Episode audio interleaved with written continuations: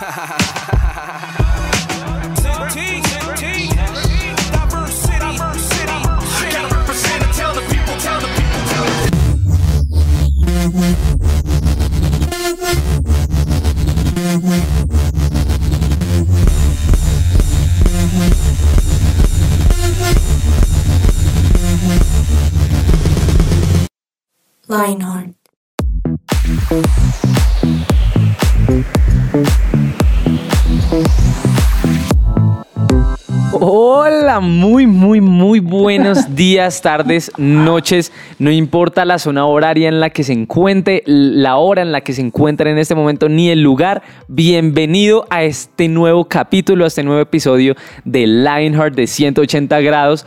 Hoy el tema va a seguir buenísimo, mejor dicho, qué bacano que se hayan podido conectar, que hayan decidido, no, no, no voy a escuchar la playlist que siempre escucho, no voy a escuchar este otro podcast, voy a escuchar el nuevo episodio de Lionheart porque se los prometemos, no se van a arrepentir en este maravilloso episodio estoy rodeado, mejor dicho, o sea, estoy muy bien rodeado, estoy con una compañía bastante buena, además que ya no es una señorita, es toda una señora empoderada, así que nada, mm, sin preámbulos, bienvenida señora Alexa Bayona, ¿cómo te va? Muy bien, a propósito del tema de hoy, señora. Señora, ya, es que, mejor dicho, o sea, estamos con la que es.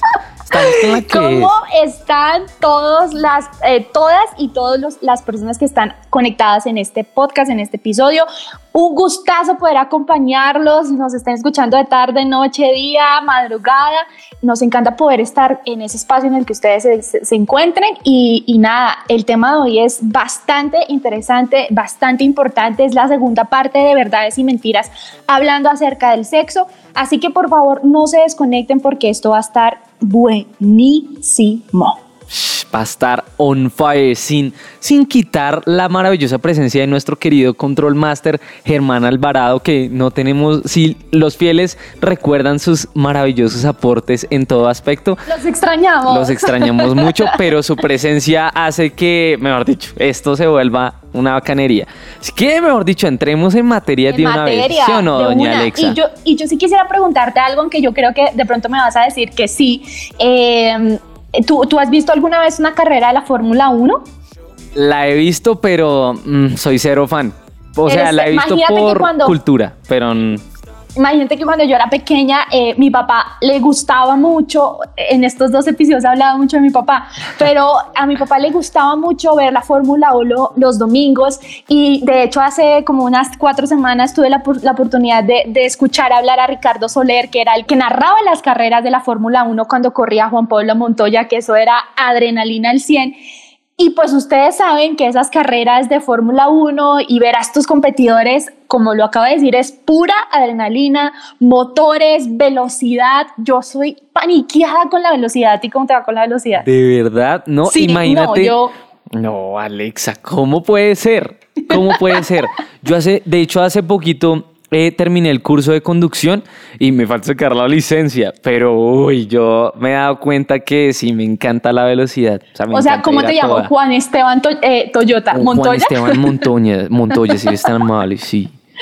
Y, imagínate que, que, no importa, o sea, si tú nos estás escuchando, querido eh, oyente o podcast oyente, no importa que no sepas mucho de la Fórmula 1, yo tampoco sé mucho, sé que en este momento los papeles de la Fórmula 1 están cambiando, que han habido muchas cosas interesantes que están pasando, pero no importa que usted no sea fan, lo que yo quiero contarle tiene que ver mucho con el tema que vamos a hablar hoy y es que si nos ponemos a pensar un poquito como en las pistas y en cómo corren los carros, eh, resulta que todos estos circuitos están diseñados para que el carro pueda correr de una manera eh, aerodinámica, o sea, que los carros funcionen bien.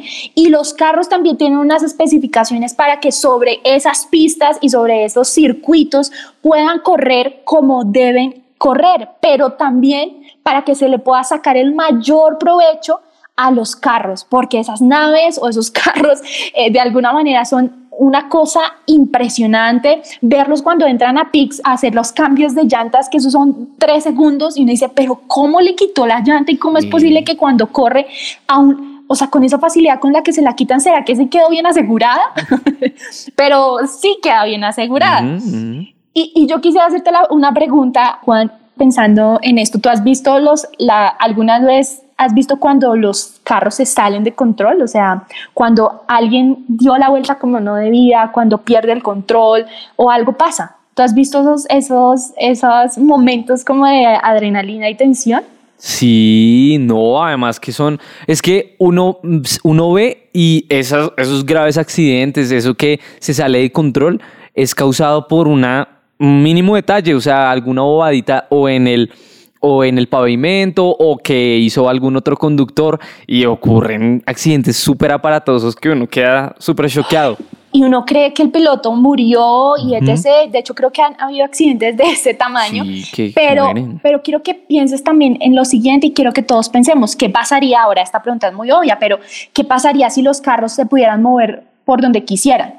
O sea, está el circuito, pero los carros, unos van para la izquierda, otros van para la derecha, unos van en contravía creo que no tendría sentido. O, qué pasaría si, si la carrera no tuviera un, un, inicio y tampoco estuviera definida la meta. Pues, ¿será que sabríamos quién gana bajo esas dos circunstancias? No, nada. no hay ni ganador y todo se vuelve un 8. O sea, todo es terrible. Totalmente. O sea, ahí no habría, no sabríamos ni siquiera cuándo comenzó la carrera, ni siquiera sabríamos si hacen falta dos vueltas para que se acabe, porque aparte duran un montón esas carreras. o sea, yo no entiendo cómo los papás duraban tantas horas viendo al carro dar la vuelta por el mismo circuito. No sé, pero lo hacían y todavía lo hacen. Pero quiero que este comentario o este ejemplo que estamos trayendo hoy a esta eh, segunda parte de verdades y mentiras, hablando del sexo, tiene que ver mucho. ¿Por qué? Porque resulta que en la primera parte de este episodio nosotros los invitamos, queremos que primero lo escuchen. O sea, si están escuchando esa segunda parte es importante que se regresen a la primera. ¿Por qué? Porque en esa, en esa primera hablamos un poco de, de lo que Dios piensa acerca del sexo y de qué es, y si es bueno o si es malo. Y aquí queremos hablarles de cómo es de importante, así, para, así como para la Fórmula 1, es importante tener delimitado un circuito para poder correr la carrera y llegar al final victoriosos, como para Dios también es importante que hayan unos límites y unas formas de hacer o de llegar al final de la carrera en esta área de nuestra vida que se llama sexo. Entonces, es importante que ustedes sepan que esto es como una carrera y Dios ha establecido un circuito, y la idea es que usted corra ese circuito y llegue a la, a la meta como Dios espera que usted llegue. ¿Listo? Si de pronto ya pasó algo, si de pronto usted eh, dice, yo ya la embarré, yo soy un pecador, no, fresco. Dios siempre se le ocurre algo, Dios siempre restaura, Dios siempre sana, Dios siempre hace muchas cosas, pero sí es importante que hoy en este podcast podamos saber definitivamente cuál es la mejor manera de tener relaciones sexuales como Dios lo dice y lo manda y quiere que nosotros lo hagamos. Tremendo. Mejor dicho, empezamos pero con todo este episodio número dos de verdades y mentiras.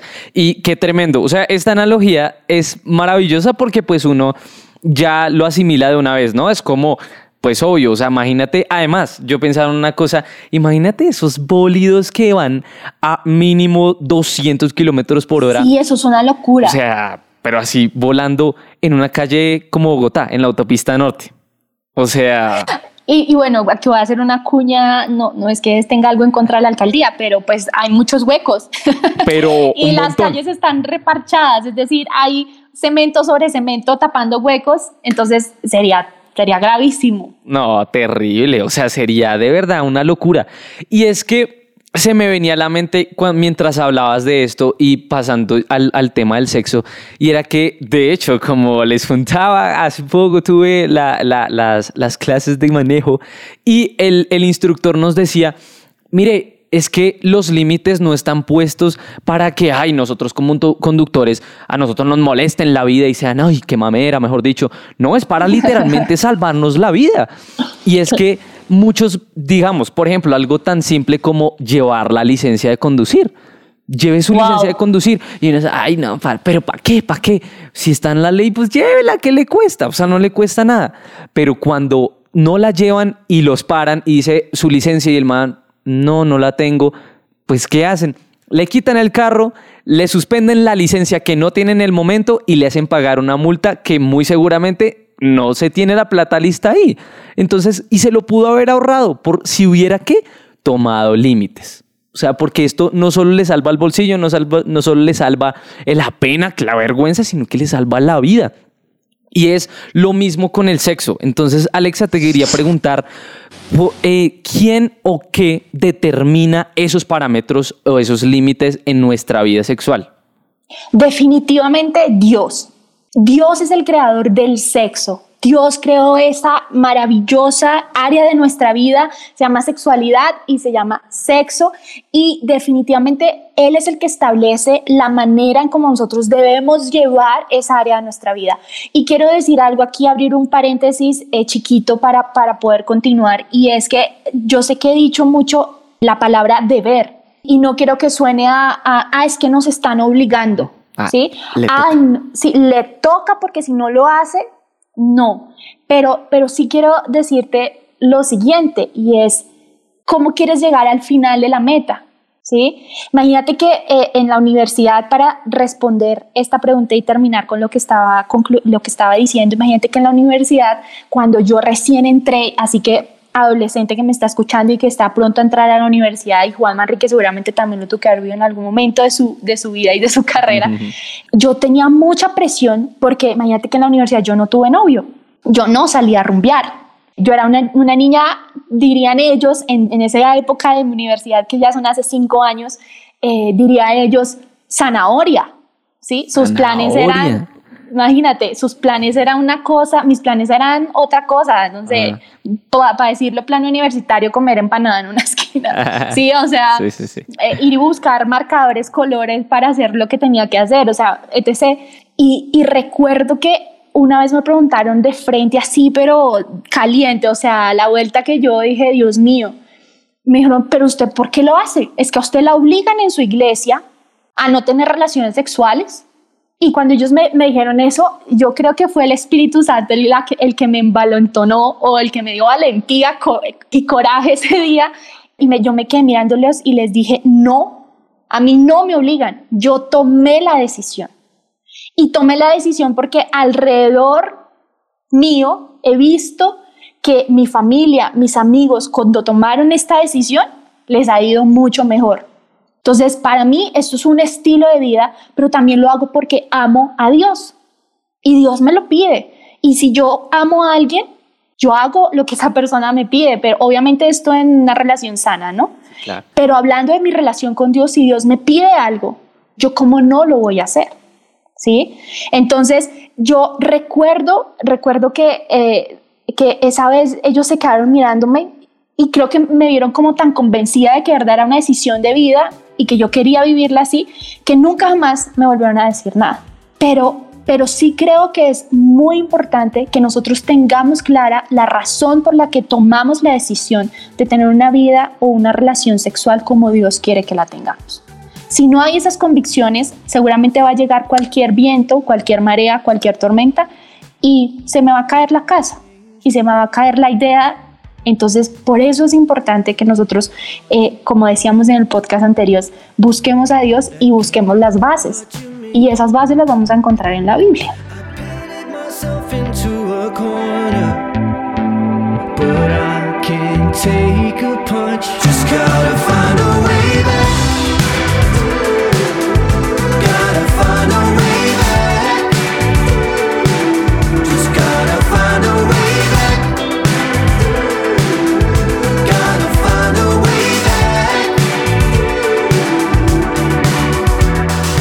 No, mejor dicho, eso está, eso está tremendo porque el hecho de que uno tome la decisión y el hecho de que, por ejemplo, en tu caso, perdón, tú lo tuvieras tan, tan claro, realmente marca, ¿no? Porque imagínate, imagínate que tú les hubieras respondido de la manera en la que hubiera sido completamente en contra, como no, pues es que en la, en la iglesia me lo, pues me lo dicen y pues yo no lo hago.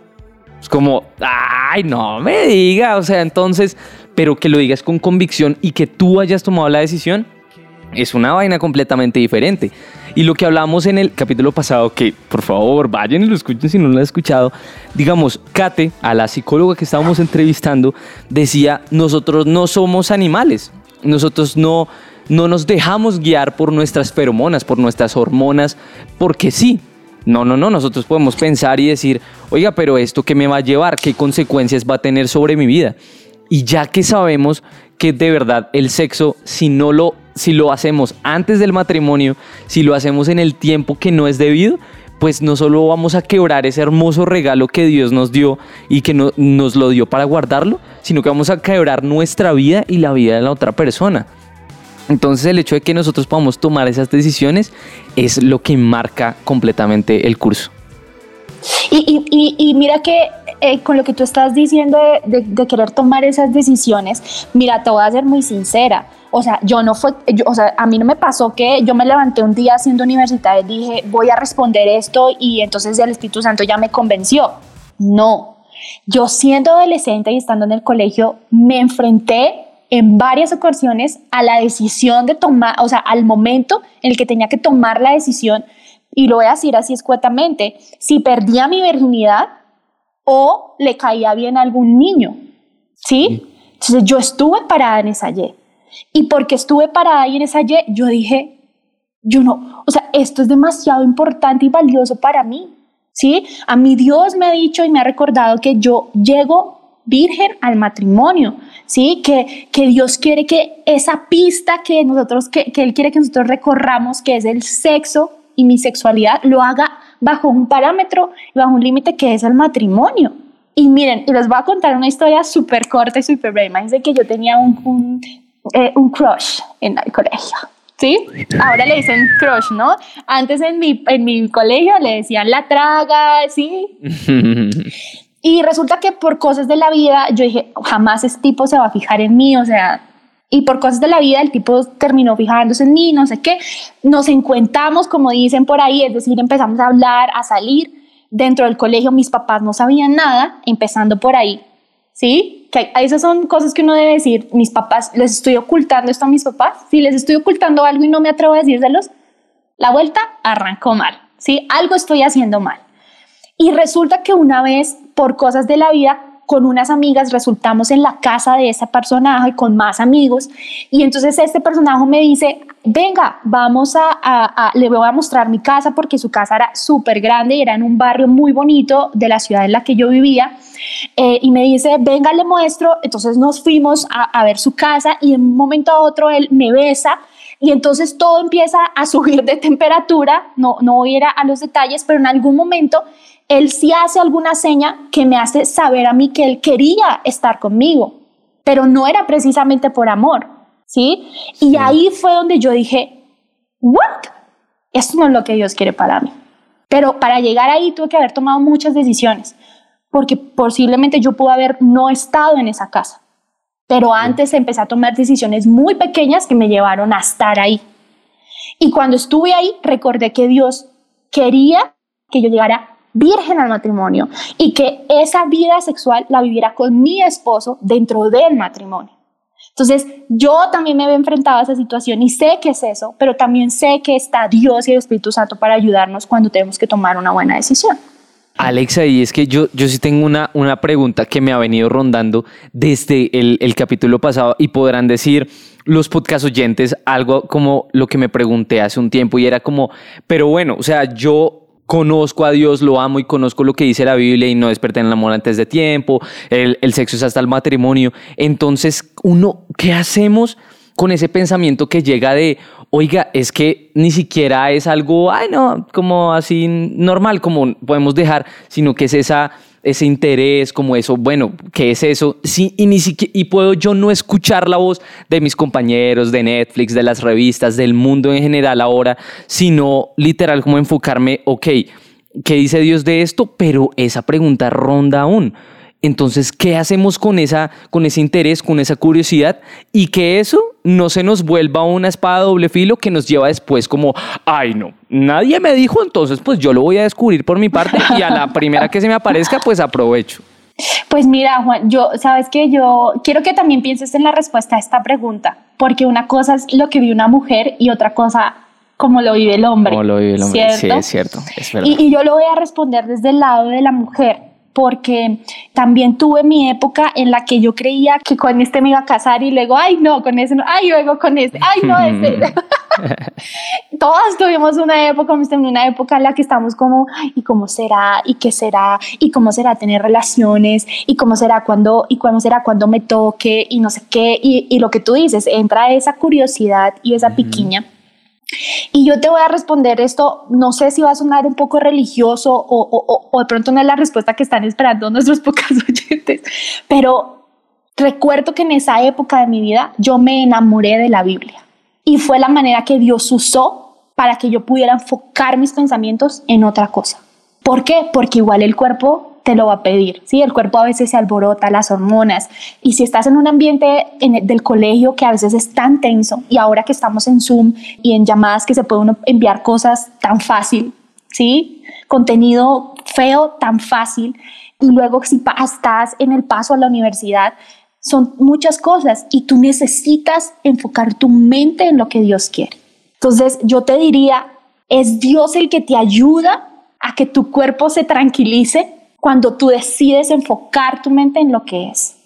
Y yo recuerdo que de verdad esa época de mi vida ha sido la época en la que más juiciosa siento yo, en la que más juiciosamente he estudiado la Biblia. Y tenía 17 años, 18 años, 19 años, recién llegada a Bogotá, de una ciudad pequeña, a estudiar a universidad. ¿Sí? Entonces, yo, yo puede ser que mi respuesta sea un poco como, ay, bueno, pero yo te diría que lo que me ayudó a mí o lo que podría ayudarnos a establecer esas bases es enfocar nuestros pensamientos y la manera de hacerlo es leyendo la Biblia. Uy, tremendo, Alexa. Creo que eso realmente, o sea, podemos tomarlo como la respuesta. Claro está que uno puede escuchar de parte de personas muy sabias diferentes tipos de, tipos de cosas, pero el hecho de enfocarnos en la Biblia ya es la locura, ya es lo que realmente marca la pauta. Porque el hecho, digamos, yo pensaba y era como, bueno, pero pues es que uno tiene el pensamiento. Muchas veces uno se enfoca solamente en tener la respuesta, tener la respuesta, tener la respuesta, pero pues a veces el conocimiento, pues en la Biblia dice el conocimiento envanece y el hecho de saber y saber y saber más y saber más, pues nos lleva a apartarnos al final, o sea, nos lleva a estar en, en, el barranco y, y después nos damos cuenta y ¿a qué me llevó a esto? Entonces, en vez de conseguir tantas respuestas, y no es que yo debo saber más, saber más, porque la curiosidad mató al gato también, es, más bien llenar ese vaso de otra, de, de otra cosa, y es de la Biblia. ¿Por qué? Porque la Biblia es de lo cual uno realmente se puede enamorar. Y al uno enamorarse de la Biblia, se enamora de Dios y se enamora de su palabra. Entonces el hecho de nosotros tener en cuenta la palabra de Dios, por ejemplo, que cuando llegue otra vez, pero no, pero ¿cómo se sentirá? Bueno, pues no es el tiempo. O no, pero es que, pero ya todos tienen novia y yo aún no. No, pues ya llegará, ya llegará.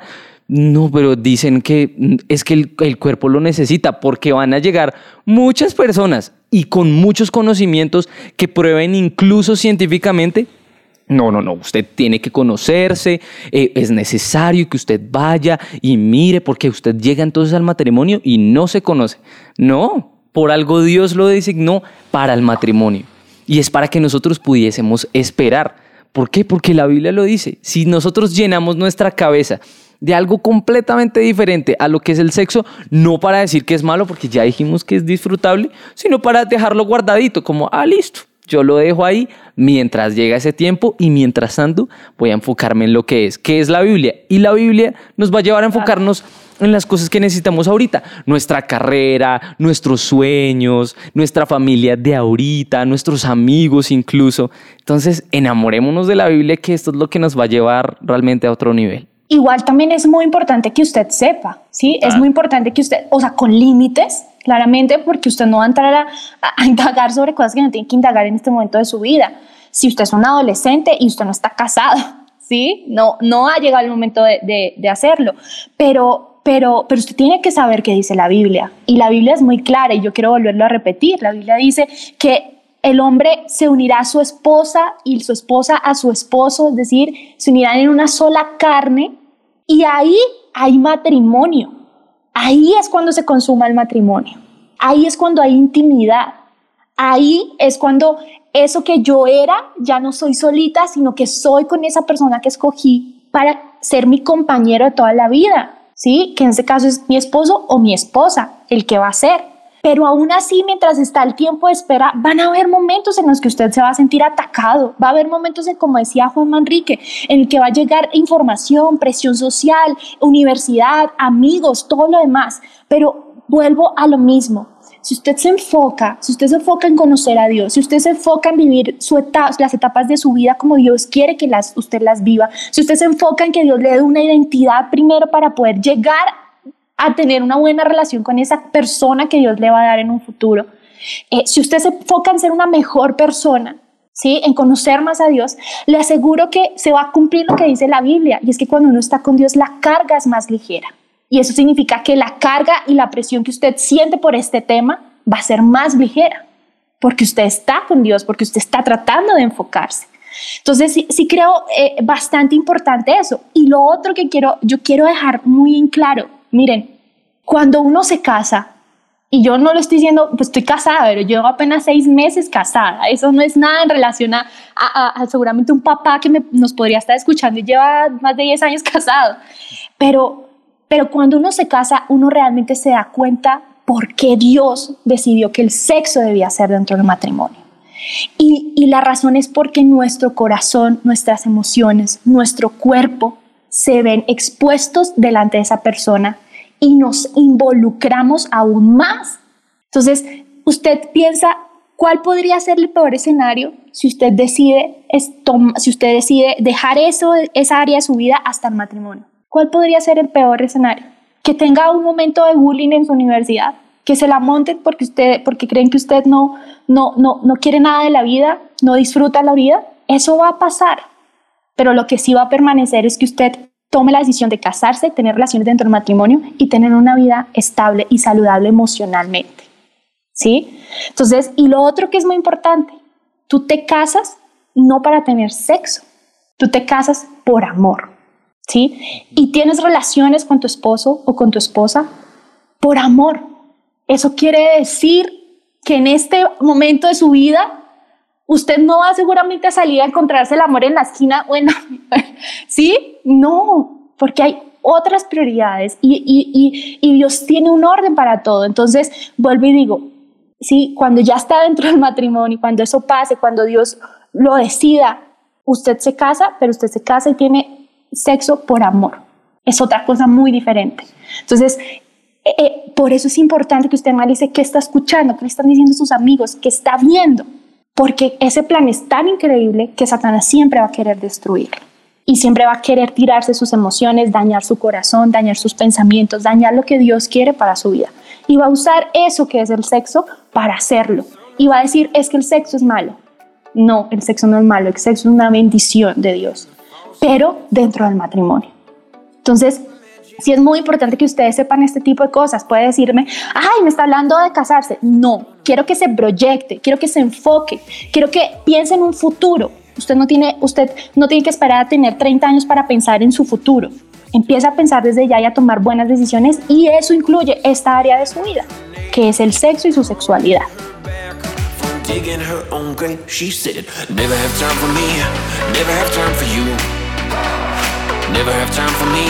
Never have time for you. Is there nothing I can say to make you turn my way? Never have time for me, never have time for you.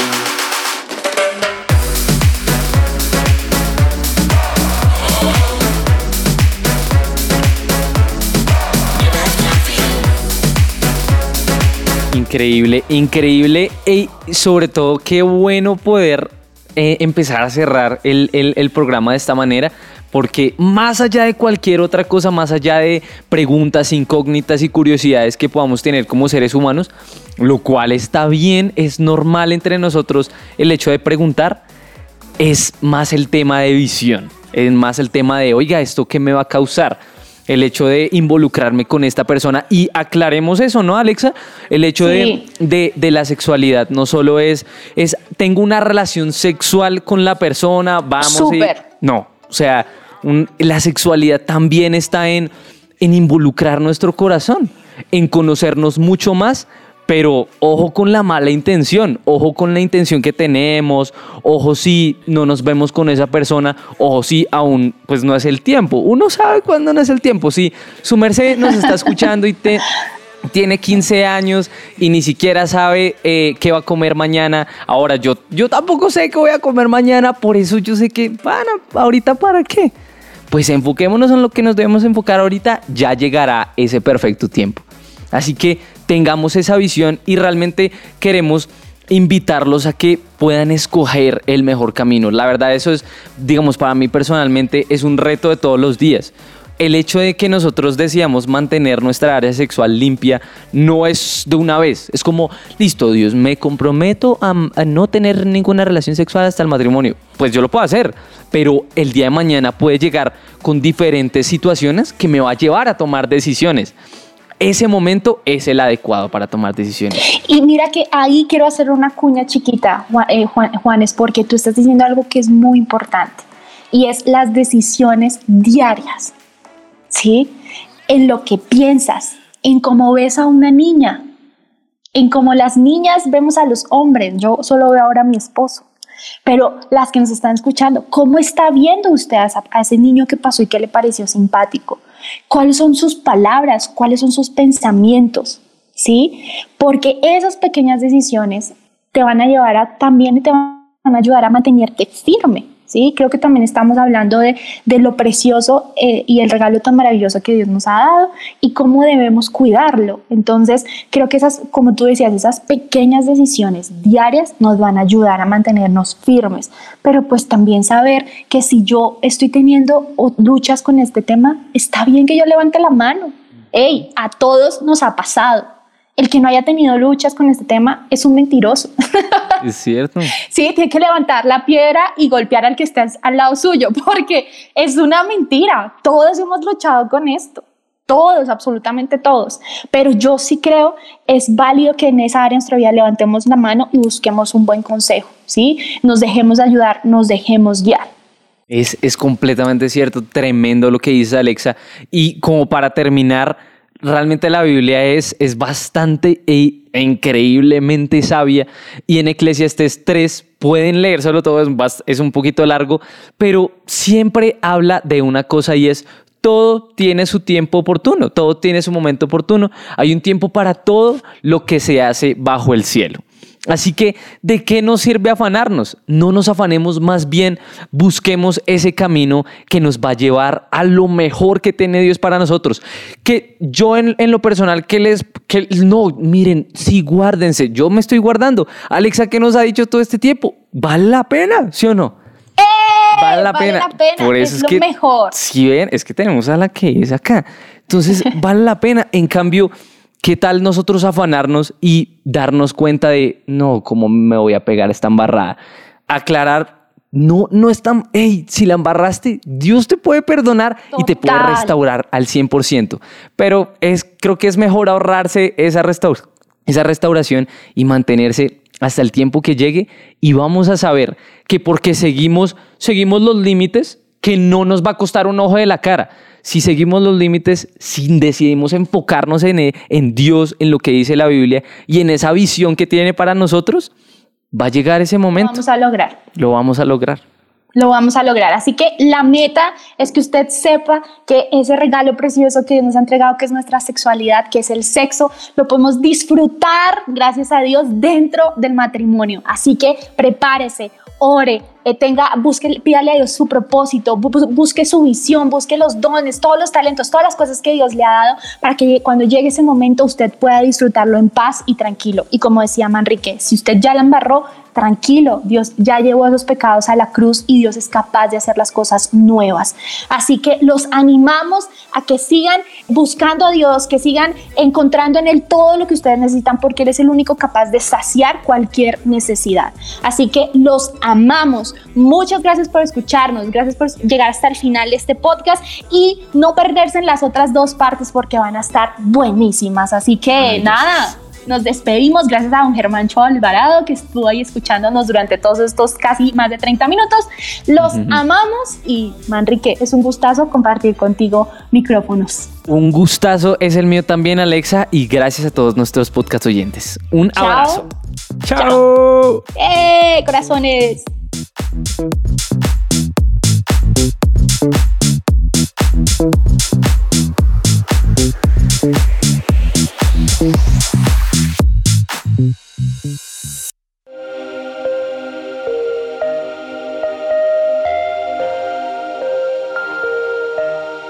Vemos una generación que unida es un ejército devastador e incansable. Un ejército que lucha sus batallas con ojos cerrados. Vemos una generación que al salir el sol ellos salen con él. Su motivo, expandir su nombre. No descansarán hasta que cada corazón viva por Jesús.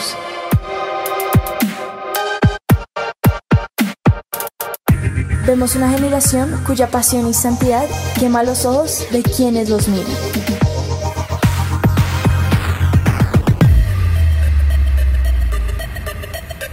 Vemos un ejército que no le teme a la muerte, porque saben que sus vidas están en la mano de Dios. Nuestra meta es ser una generación invisible, donde se pueda reflejar a Dios. Queremos ser el cuerpo de Dios. Brazos que abrazan y levantan, manos que sanan, hombres donde llorar, una sonrisa que inspira y cambia vidas. Vemos una generación cuya única función es ser la tinta que usa un escritor. Somos una generación que no se conforma con la imagen mediocre del mundo. Vemos una generación cuyo corazón sigue al león y un ejército que no le teme a los planes. Somos Lionheart.